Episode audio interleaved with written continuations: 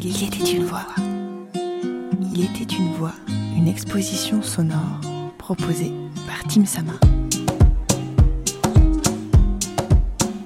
Je m'appelle Julie Bois, je suis illustratrice et je vis en Corse près de Bastia.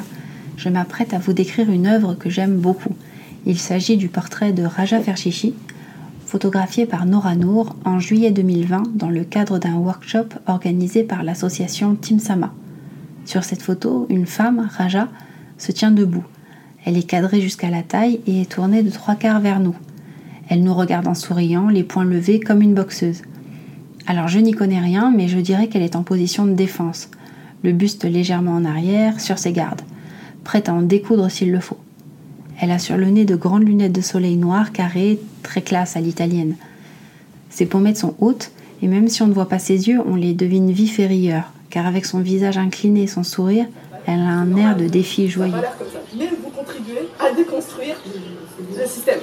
Vous voyez, c'est des petites choses comme ça, et c'est comme ça qu'on avance. pas, bien sûr, il faut aller dans la rue, bien sûr, il faut manifester, c'est important. J'espère que le 25 novembre, vous serez tous dehors en disant qu'on arrête les violences, c'est normal. Mais c'est ces petites choses-là qui font qu'on déconstruit le système en, en interne, en fait. Quand j'ai découvert cette photo, j'ai tout de suite pensé à Céline Sciamma la réalisatrice du portrait de la jeune fille en feu.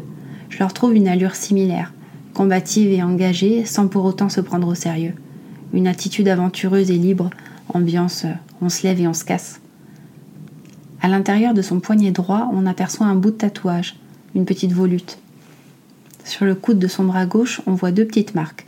Je ne saurais dire si ce sont des cicatrices ou si elle s'est simplement appuyée un long moment et elle a autour de son poignet gauche un élastique à cheveux noirs qui lui a laissé des petites stries. Je trouve ça joli. Je me dis alors que c'est peut-être Nora qui lui a demandé de détacher ses cheveux pour la photo. Bon, attention, je fabule. Hein. J'imagine que Raja est d'entrée un peu réticente à se faire photographier, puis qu'elle consent finalement à offrir son image à l'objectif.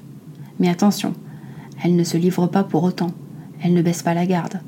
Déjà, elle met ses lunettes de soleil en guise d'armure, parce qu'on le sait, les yeux sont les fenêtres de l'âme, et elle dresse les poings comme on lève un bouclier. Je pense d'ailleurs qu'elle n'aurait pas posé pour n'importe qui.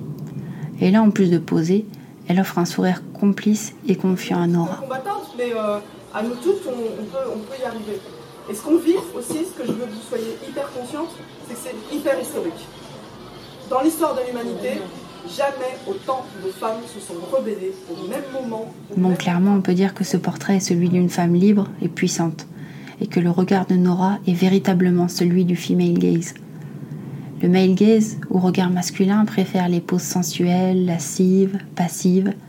Devant l'objectif de Nora, Raja boxe le sourire aux lèvres. Et enfin, il faut que je décrive le fond devant lequel Raja se tient, car il est discret mais il me semble signifiant. Il y a deux grands aplats de couleurs, sur la gauche, un bleu lavande et sur la droite, un jaune poussin. On dirait un malabar bigou. Ce sont des couleurs pastel, sucrées, gourmandes, qui tranchent avec des nanas pas du tout édulcorées. Il y a donc du jaune et du bleu, une couleur chaude et une couleur froide. Ça m'évoque aussi la multiplicité des femmes qui se présentent devant cet objectif. Des femmes qui sont et combatives et sensuelles, généreuses et ambitieuses, en colère et lumineuses.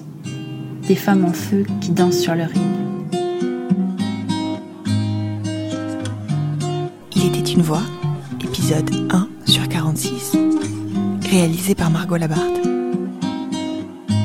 Merci pour votre écoute, vos retours et vos partages.